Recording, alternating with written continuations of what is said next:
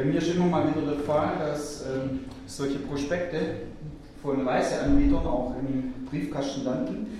Und vor ein paar Wochen ähm, kam mir sowas auch ins Haus geflogen und habe gedacht, äh, für mich war jetzt nicht so was Interessantes dabei, aber falls für den einen oder anderen vielleicht was Interessantes dabei wäre, dann wäre ich auch bereit, den Prospekt weiterzugeben. Ähm, da wäre zum Beispiel eine Sache, ähm, Vitalurlaub an der Ostsee, auf der äh, Usedom, genau, Insel Usedom. Da heißt es, die sonnenreichste Region Deutschlands und die erwartet sie mit herrlichem Sandstrand, jodhafter Seeluft und erfrischendem Reizklima. Verbringen Sie zu jeder Jahreszeit erholsam mit Urlaubstagen in einer traumhaften Umgebung und tanken Sie neue Energie für den Alltag. Also, ähm, wer neue Energie braucht für den Alltag und wer denkt, dass es vielleicht was wäre, äh, Usedom, äh, genau, die Preise hören sich eigentlich auch ganz vernünftig an. Also er kann es gern von mir haben, dieses Prospekt. Genau. So, ich will ein bisschen was zum Jona sagen nach dieser kurzen Werbung. Ähm, ich werde viermal über Jona predigen. Ähm, dieses Buch Jona hat vier Kapitel. Ich finde Jona ein sehr interessantes äh, Buch, einfach von dem her, weil ich merke, viele Dinge, die dort angesprochen werden, die sind ähnlich, wie sie in meinem Leben auch der Fall sind, sind auch ähnlich wie ich es bei anderen Menschen teilweise so mitbekomme. Und ich finde, sie sind ähnlich, wie sie auch hier in dieser Gemeinde der Fall sind. Ja. Und ähm, bei Jona war das auch der Fall, ähm, dass ihm praktisch so ein Reiseprospekt in den Briefkasten reingeflattert kam. Ähm, so wie es mir eben immer mal wieder ging. Ähm, also so ein Prospekt lag bei ihm auch drin, aber es war jetzt nicht irgendwie eine Kreuzfahrt oder es war jetzt auch nicht ein Urlaubsangebot an die Ostsee, ähm, sondern es war ein anderer Vorschlag, wo er eine Reise hinmachen sollte. Und da lese ich uns mal gerade vor, ähm, wo es bei ihm hingehen sollte, die Reise. Und es war jetzt nicht ähm, so der, der Briefträger, der das bei mir immer reinwirft, äh, dieses Prospekt, sondern ähm, Gott hat ihm das reingeworfen. Also Gott hat zu ihm gesprochen, heißt es da, im ersten Vers gleich von dem ersten Kapitel vom Jona-Buch. Und da heißt, mach dich auf und geh in die große Stadt Ninive. Also, Gott wirft bei Jona praktisch so im übertragenen Sinne so ein Reiseprospekt, so eine Reiseempfehlung in den Briefkasten und zwar nach Ninive eine Reise zu machen. Ich habe jetzt ein bisschen was über Usedom vorgelesen und wenn man diese Reise nach Usedom machen möchte, dann wird das so beschrieben, das erwartet dich, wenn du dort hingehst. Ja, wie war es jetzt von Ninive? Was könnte einen in Ninive erwarten, wenn man dort eine Reise hinmacht? Was steht praktisch jetzt in diesem Reiseprospekt über Ninive drin. Ja? Ähm, wie es denn so in Ninive zuging, wenn man dort eine Reise hingemacht hat, wenn man sich dort aufgehalten hat, da hat der Nahum einen Bericht geschrieben. Also praktisch, wenn man nach Ninive geht, dann kann man sich auf Folgendes einstellen. Nahum beschreibt Ninive und ich übertrage es mal so in diese Richtung. Nahum, der beschreibt einen kurzen Reiseprospekt über Ninive. Da heißt in Nahum im dritten Kapitel, Ninive ist eine mörderische Stadt. Und das könnte man ja so und so sehen, ja? wenn man sagt, oh, das ist mörderisch. Manche äh, nehmen ja diesen Begriff mörderisch auch so für eine Sache. Also da ist wirklich gut. Ja, da, da geht richtig was ab. Und er, er sagt dann weiter und das geht dann schon ein bisschen in die andere Richtung. Also es ist eine mörderische Stadt, aber dort gibt es ganz arg viel Lügen, also Menschen, die einen anlügen. Da gibt es Menschen, die einen ausrauben. Ja. Und dann beschreibt er es so weiter, wenn du dorthin gehst, dann wirst du hören, Peitschen knallen, Räder rasseln, Rosse jagen und die Wagen rollen, Reiter rücken herauf mit glänzenden Schwertern und mit blitzenden Spießen. Auch da könntest du dir noch denken, Mann, ist vielleicht sowas wie ein Animationsprogramm. Ja, gibt es ja auch in manchen Hotels, dass da so ein Animationsprogramm gibt und da gibt es Leute, die treten eben so auf. Ja, also mit Peitschen, ja, da gibt es dann Wagen, ja, die auf einer Bühne unterwegs sind, Reiter mit glänzenden Schwertern, mit blitzenden Spießen. Aber das, was er dann als nächstes sagt, das legt einem sehr nahe, dass es hier nicht um ein Animationsprogramm geht, sondern ähm, ja, dass es einfach kein Spiel ist, sondern dass es die Realität ist. Und er sagt, in Ninive, in dieser Stadt, da liegen viele erschlagene Menschen. Eine Unzahl von Leichen und ihre ist kein Ende, sodass man über sie fallen muss. Ja. Und in dieser Stadt, da gibt es ganz arg viel Verführung zum Bösen, hier beschreibt er das weiter, da gibt es ganz arg viel Zauberei auch und mit diesen ganzen Sachen haben sie ganz arg viele Länder und auch Menschen verführt, die Leute, die in Ninive leben. Jetzt weiß ich nicht, wer es vorhat, dieses Jahr noch eine Reise zu machen. Und wenn er jetzt diese beiden Beschreibungen nebeneinander hätte und die Möglichkeit hätte, entweder auf diese Ostseeinsel zu gehen oder eher in so eine Richtung Ninive, ich würde mich für das Erstere entscheiden. Ja. Und Gott, wie gesagt, hat Jona das nahe gelegt, dass er sich aufmacht, dass er eine Reise macht. Und ähm, da sollte es nach Ninive gehen. Und Gott hat noch weiter zu ihm gesagt, du sollst dann in Ninive predigen, denn ihre Bosheit, diese Bösartigkeit, das, was da alles los ist, das habe ich gehört und ich möchte Ihnen sagen, was ich davon halte. Und Jonah hat es dann ganz genauso gemacht, zumindest den ersten Teil, was Gott zu ihm gesagt hat. Jonah hat eine Reise gemacht, er hat eine Reise angetreten, da heißt nämlich, Jonah machte sich auf. Also das hat er gemacht. Aber diesen zweiten Teil, ähm, dass es nach Ninive gehen sollte, da hat er gesagt, nein, ähm, ich äh, mache lieber woanders hin eine Reise, nämlich nach Tarsis. Und da heißt, er wollte vor dem Herrn nach Tarsis fliehen und er kam hinab nach Jaffo. Also eine Reise hat er gemacht, aber ähm, nicht nach Ninive, sondern er wollte nach Tarsis reisen. Ja. Er möchte Gott aus den Augen kommen, ja, heißt hier. Er möchte vor Gott fliehen.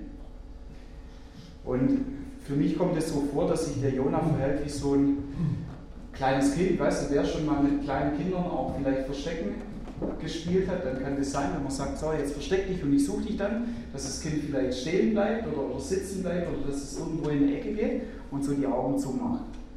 Und es hofft einfach, wenn das Kind mich nicht mehr sieht, dann sehe ich es auch nicht. Ja. Oder ähm, der Jonah, es ist so, er, er gibt etwas vor, was einfach nicht so der Fall ist, was einfach nicht so stimmt.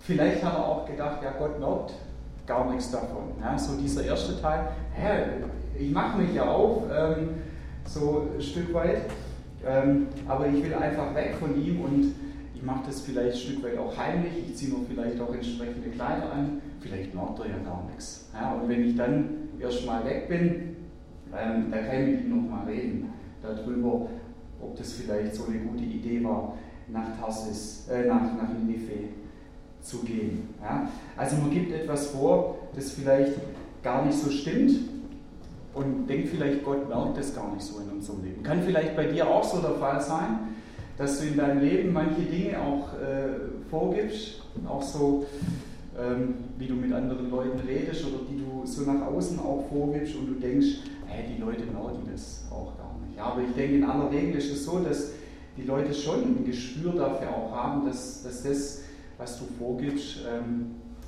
ob das stimmt oder nicht, ja, oder ähm, ob das die Wahrheit ist oder nicht.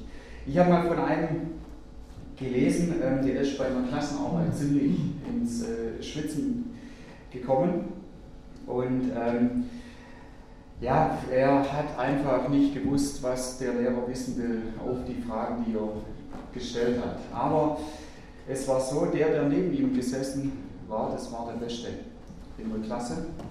Und ähm, er hat sich gesagt, ja komm, ich gucke einfach, äh, was der andere geschrieben hat und ich schreibe einfach das ab von ihm und dann wird es schon recht. Und das hat er auch äh, gemacht und, und es lief wirklich auch super. Der Lehrer hat auch nichts gemaut. Alle Fragen hat er abgeschrieben und ähm, dann kam er so zu der letzten Frage und der andere neben ihm hat schon äh, gemaut, dass, dass der andere die ganze Zeit abschreibt. Und ähm, er, er hat die letzte Frage nicht gewusst. Und dann hat er halt hingeschrieben, ähm, ich weiß die Antwort nicht. Dass er das dann so lesen kann und dass er Bescheid weiß, ich weiß die Antwort nicht. Und er hat sich der andere gedacht, naja, dass es vielleicht nicht ganz gleich aussieht und dass der Lehrer vielleicht nichts macht, da wandle ich das ein bisschen um jetzt um diese letzte Antwort. Er hört sich komisch an, aber der wird schon wissen, was er schreibt. Und dann hat er hingeschrieben, ich weiß die Antwort auch nicht. Und hat dann die Arbeit abgegeben. Ja? Also spätestens da ist dann der Lehrer draufgekommen, da stimmt irgendwie etwas nicht.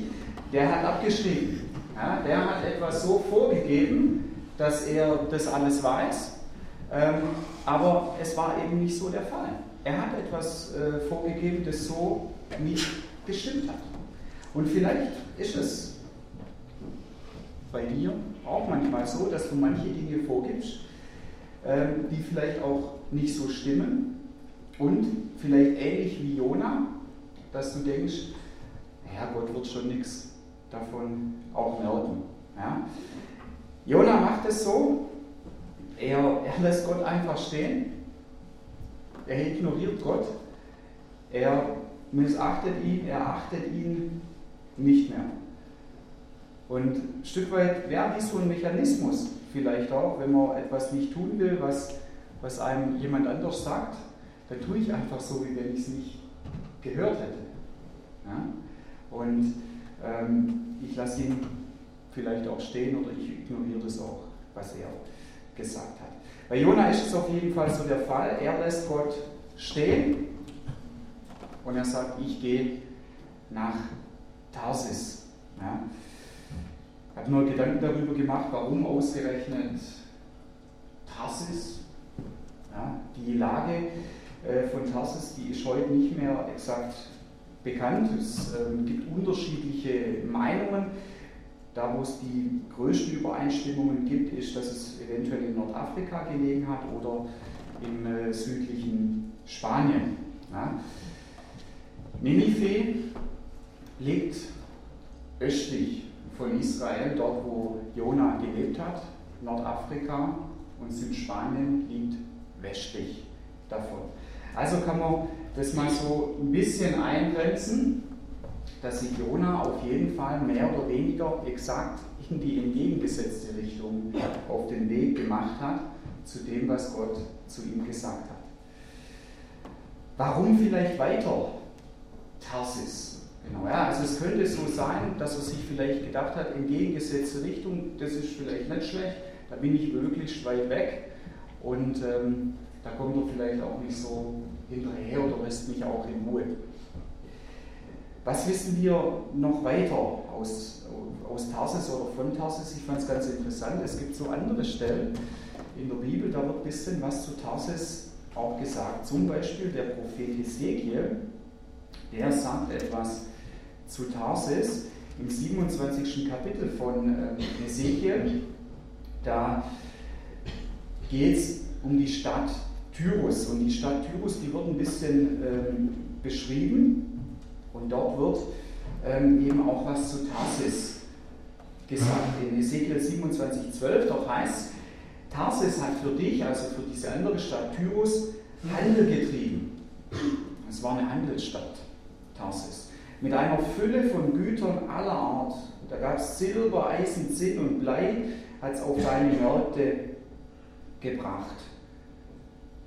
Das ist das eine. Und dann in Vers 25 heißt noch, Tarsis-Schiffe waren die Käufer deiner Ware, so bist du sehr reich und herrlich geworden mitten im Meer. Ja? Also, ähm, wenn man mit Tarsis Handel getrieben hat, dann war das sehr profitabel.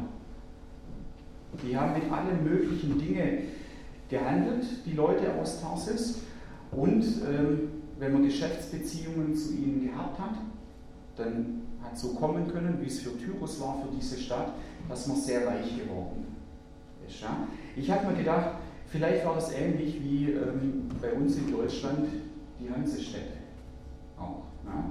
Wenn man die als Handelspartner gehabt hat, ähm, dann hat man gut Geld verdienen können auch. Interessant fand ich, dass ich dann ähm, noch in der ähm, außerhalb von der Bibel dass ähm, diese Tarsis-Schiffe, von denen Hesekiel auch schreibt, dass die praktisch wie so ein geflügeltes Wort waren, dass die wie so ein Symbol waren ähm, für, für Wohlstand. Ja, dass es mehr oder weniger fast so, schon wie so ein Synonym war für, für Wohlstand. Ja, wenn man so ein Tarsis-Schiff, die hat man wohl auch erkannt, gesehen hat und wenn das zum, zum Hafen reingefahren ist, dann war das so ein Zeichen für Wohlstand. Wie es vielleicht heute zum Teil ist, wenn man im Hafen ist und da kommt so ein großes Kreuzfahrtschiff reingefahren. Ja, dann ist das was ganz Besonderes und teilweise laufen die Leute auch zusammen. Ja. Also Tarsis war wohl sehr bekannt für Wohlstand auch. Und dass es eine Stadt war, in der man sich vielleicht auch gut eine neue Existenz hätte aufbauen können. Und vielleicht hat sich Jona das so in diese Richtung gedacht. Ich muss jetzt erstmal weg von Israel und da ist vielleicht Tarsis ganz gut, dass ich mir da eine neue Existenz aufbauen kann. Heute könnte man vielleicht dazu sagen, wir können es immer wieder auch in der letzten Zeit in den Nachrichten sehen aus Nordafrika, in der letzten Zeit sehr viele Menschen aus Tunesien, die wollen nach Europa. Ja, weil sie sagen, da kann ich mir gut eine neue Existenz aufbauen. Auf dem amerikanischen Kontinent ist es die USA. Dass viele Leute aus Mittel- und Südamerika sagen, ich muss in die USA. Das sind die Gebiete Europa, USA greife ich jetzt mal heraus, die heute für Wohlstand sprechen. Und dort will der Jonah hin. Ich weiß es nicht, ja? ist jetzt eine Interpretation von mir. Vielleicht hat der Jonah auch gedacht, Tarsis, ja, Wohlstand, das ist in gewisser Weise dann erstmal auch Sicherheit. Zuerst mal Sicherheit schaffen durch Wohlstand und dann schauen wir weiter. Und der Jona war jetzt einer, der hat sogar Bargeld gehabt. Und das war für die, heutige, äh, für die damalige Zeit auch nicht was Selbstverständliches, denn da heißt es, also er ging nach Jaffo, war eine Hafenstadt, dass er da ein Schiff findet, das nach Tarsis fährt, hat er dann auch gefunden und er gab Fährgeld. Und er trat hinein, um mit ihnen nach Tarsis zu fahren und dem Herrn aus den Augen zu kommen. Ja. Vielleicht hat er so gedacht. Tarsis, Wohlstand, kann ich erstmal vielleicht ein bisschen Sicherheit auch schaffen und dann schauen wir mal weiter. Aber ich glaube, die einzige Sicherheit in unserem Leben ist das, dass wir mit Gott unterwegs sind. Und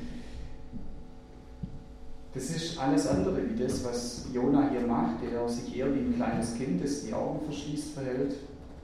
Und er sagt, nee, ich kann das jetzt vielleicht nicht einordnen, ich kann das nicht verstehen, aber ich verdrücke mich erstmal aus den Augen von Gott. Und was Gott hier nicht will von Jona, das ist Tarsis.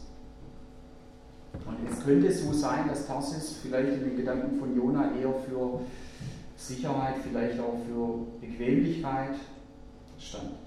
Was Gott hier will von Jona ist Ninive.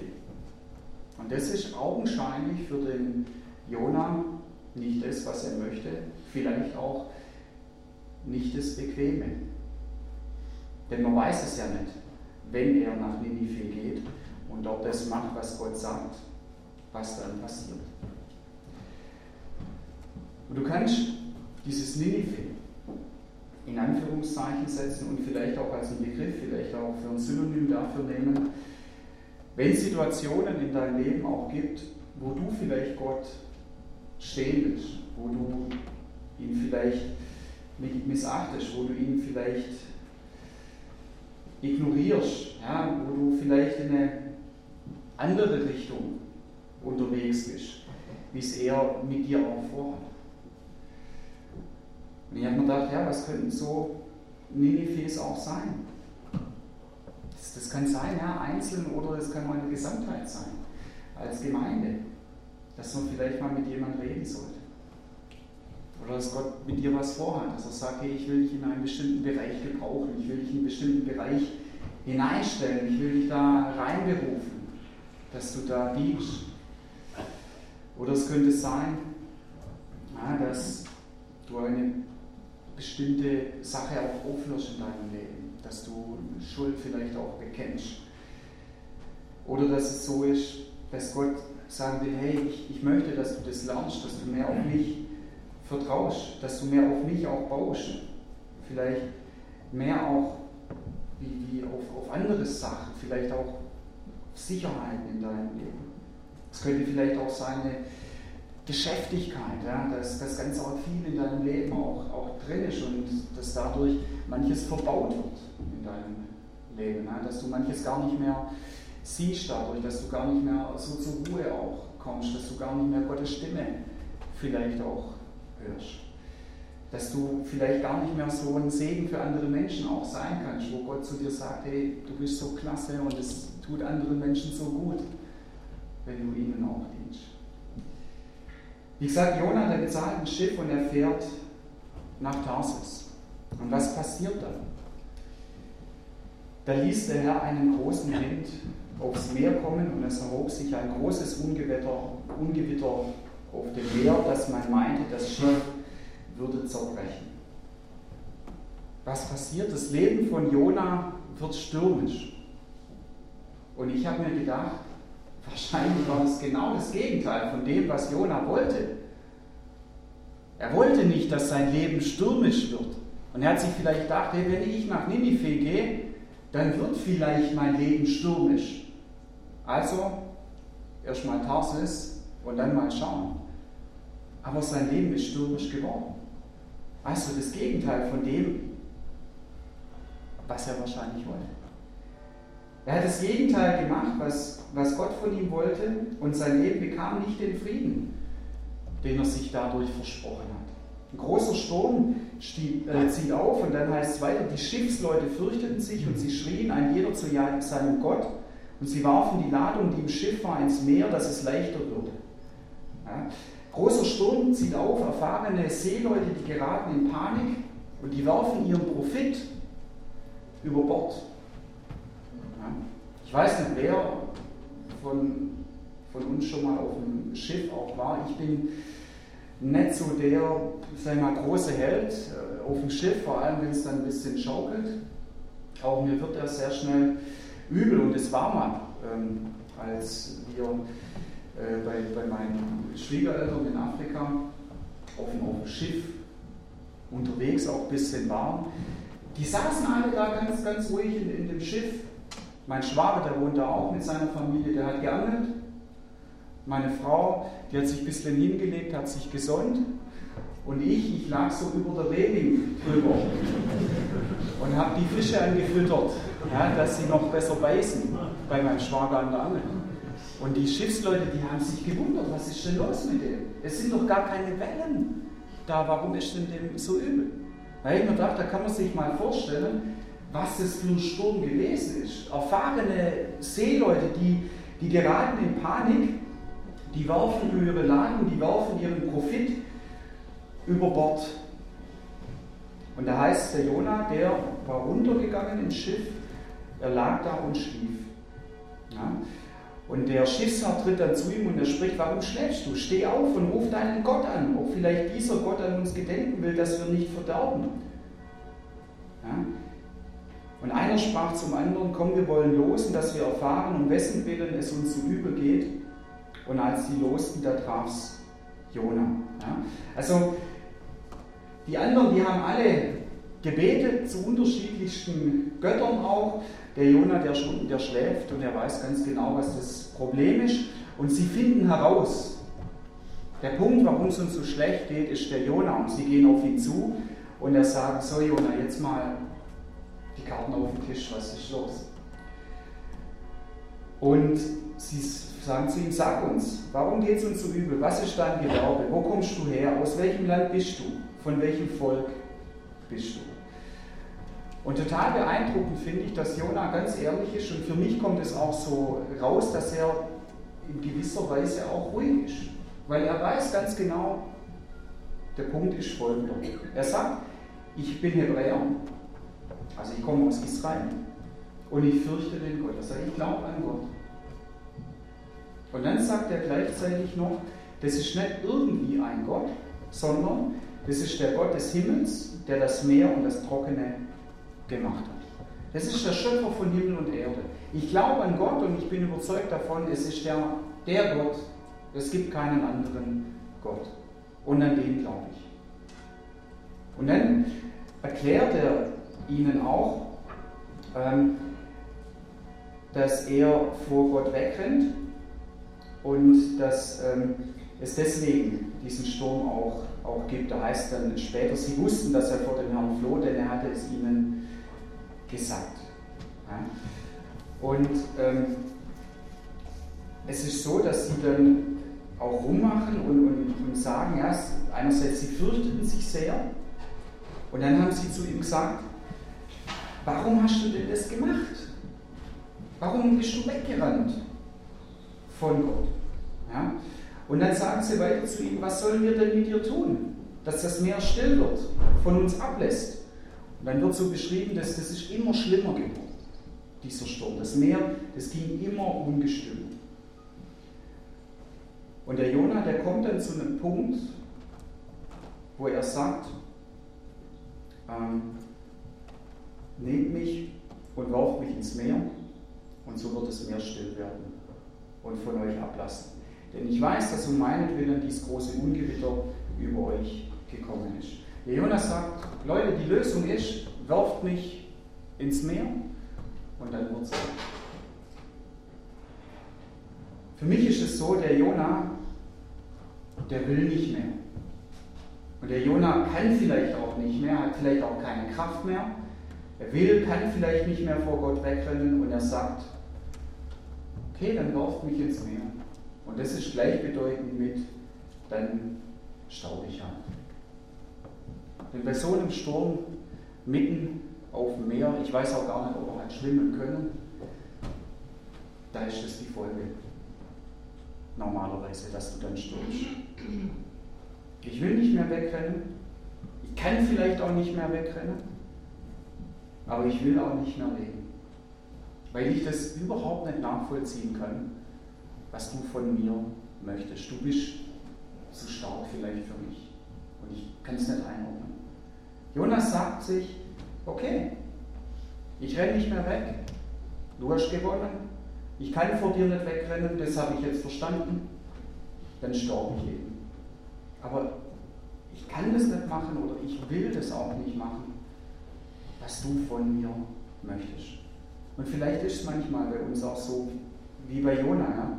dass wir wegrennen und dass es auch stürmisch ist in unserem Leben. Eventuell von außen, dass so manches auf uns einstürmt, eventuell manchmal von innen, dass in unserem Herzen ein Sturm ist. Vielleicht auch so wie bei Jona, da war es ja ein Sturm des Widerstands, ein Sturm des Ungehorsams. Der bläst in unserem Leben und wir wissen es, so wie der Jona ganz genau. Vielleicht ist es ja in deinem Herz, vielleicht sind es deine Gefühle, deine Emotionen, vielleicht sind es auch deine Reaktionen, wie du auf andere Menschen reagierst. Vielleicht sind es auch die Lebensumstände, die diesen Sturm darstellen. Und vielleicht ist es ganz genauso wie Jona, wie bei Jona, dass du weißt, es gibt da eine Verbindung oder es könnte eine Verbindung geben, weil du eben wegrennst. Und vielleicht ist es auch wie bei Jona, dass du sogar weißt, wahrscheinlich wird es anders werden mit diesem Sturm, bis zu diesem Zeitpunkt, zu dem ich sage, okay, okay Gott, ich bleibe stehen. Mein Leben, mein Verhalten, meine Beziehungen, meine Zeit, mein Geld, mein Einsatz, das soll dir gehören. Herr, ich renne nicht mehr weg. Was ich total ermutigend auch in diesem Buch finde, ist, dass es ganz ehrlich geschrieben ist. Und deswegen kann ich das auf mein Leben auch übertragen. Ich kenne das aus meinem Leben. Und ich kenne das auch von der Gemeinde. Was ich darüber hinaus sehr ermutigend finde, ist, dass Gott auf eine ganz besondere Art und Weise in diesem Buch immer wieder durchkommt. Dass ich finde, dass Jesus in diesem Buch die ganze Zeit über durchkommt. Ich werde bei der nächsten Predigt noch stärker darauf eingehen, nächste Woche. Aber bei Jesus war es auch so, dass er mit seinen Jüngern in einem Sturm war. Bei Jesus war es auch so, dass er Stürme gestillt hat in ihrem Leben. Bei Jesus war es auch so, dass er die Angst von ihnen genommen hat. Und auch heute noch ist er für uns Menschen da. Auch heute stillt er in unserem Leben noch Stürme. Und nach einigem Hin und Her bei Jona und nach einigen Rettungsaktionen auch hin und her, sie versuchen nochmal ja, ans Land zu kommen, sie versuchen ans Land zu rudern, aber es ist keine Chance, es, es ist immer stärker geworden. Nach einigem Hin und Her und Rettungsaktionen für Jona da beten die Seeleute. Ja. Ach Herr, lass uns nicht verdorben um das Leben dieses Mannes willen und rechne uns nicht unschuldiges Blut zu, denn du, Herr, tust, wie dir es gefällt. Da beten die Leute. Und dann nehmen sie Jona und werfen ihn ins Meer. Und dann wird das Meer still. Also wie gesagt, sie beten nochmal und sie werfen ihn dann ins Meer. Und dann wird es mehr still. Und dann der letzte Vers von diesem ersten Kapitel. Und die Leute fürchteten den Herrn und brachten dem Herrn Opfer dar und taten Gelübde. Jetzt auf einmal, durch diese ganze Sache, erkennen die Menschen, die auf diesem Schiff waren, wer Gott ist. Und ihr Schiff wird zu einem Platz der Anbetung. Vorher da haben die Leute zu unterschiedlichsten Göttern gebetet. Jeder zu dem, wo er eben gedacht hat, das ist Gott oder das hilft auch. Und jetzt ist es so, dass sie nur noch zu Gott beten, zu dem Gott, der Himmel und Erde gemacht. Ja? Es ist interessant, es ist hier eben, wie das auch sprachlich dargestellt ist, ein bisschen ausgedrückt auch, hier steht nämlich dieses Herr, zu dem Sie jetzt beten, groß geschrieben. Und es ist in der Luther-Übersetzung dann jedes Mal der Name Gottes, der dort eben steht. Ja, also Sie wissen das ganz genau. Ja. Es kommt über Sie so, so eine Furcht, so ein Wissen, hey, der, an den Jona glaubt und was er uns von dem erzählt hat, so ganz kurz, das ist wirklich Gott. Und so wird Ihr Schiff zu einem Platz der Anbetung. Und wie gesagt, Jesus, der möchte auch heute noch die Stürme in unserem Leben auch stillen. Und es ist niemals zu spät aufzuhören, vor ihm wegzurennen oder ihn zu ignorieren oder ihn, dass wir ihn stehen gelassen haben irgendwo in unserem Leben. Und es ist auch niemals zu früh, damit aufzuhören. Amen. Ich spreche mit uns im Gebet.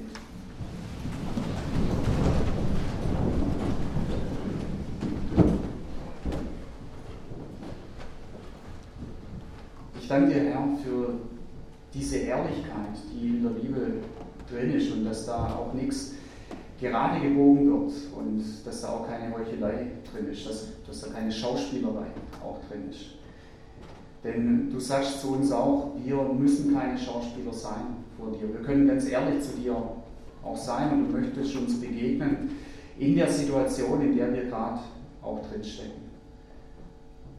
Herr, für den Jonas sah es überhaupt nicht so aus, wenn er das mit dir macht, wenn er mit dir unterwegs ist, dass es dann gut ist oder dass dann was rauskommt, was eben auch gut ist.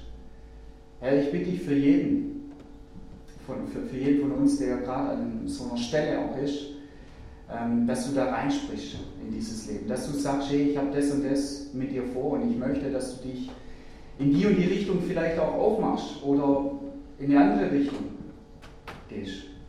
Und ich bitte dich auch, dass da, wo wir gerade so einen Sturm auch haben, dass du reinkommst und dass du diesen Sturm auch stillst. Und Herr, ich, ich danke dir dafür, dass du den Jona nicht hast gehen lassen, dass du gesagt hast, okay, akzeptiere ich, wenn du nichts mehr mit mir zu tun haben willst, ich will auch nichts mehr mit dir zu tun haben, sondern dass du ihm hinterhergegangen bist und dass du ihn trotzdem angesprochen hast. Und der Jona wusste das ja, du bist derjenige, der hinter ihm hergeht und ihn auch anspricht. Und ich bitte dich, Vater, dass du da auch, wo wir das brauchen, eine Ermutigung brauchen und dass du uns die Augen und das Herz auch aufreichst. Ähm, dass du derjenige bist, der aus Liebe und weil er es gut meint, uns hinterhergeht und eben Furcht, Angst vor uns nehmen möchte und der eine an unserer Seite sein möchte. Amen.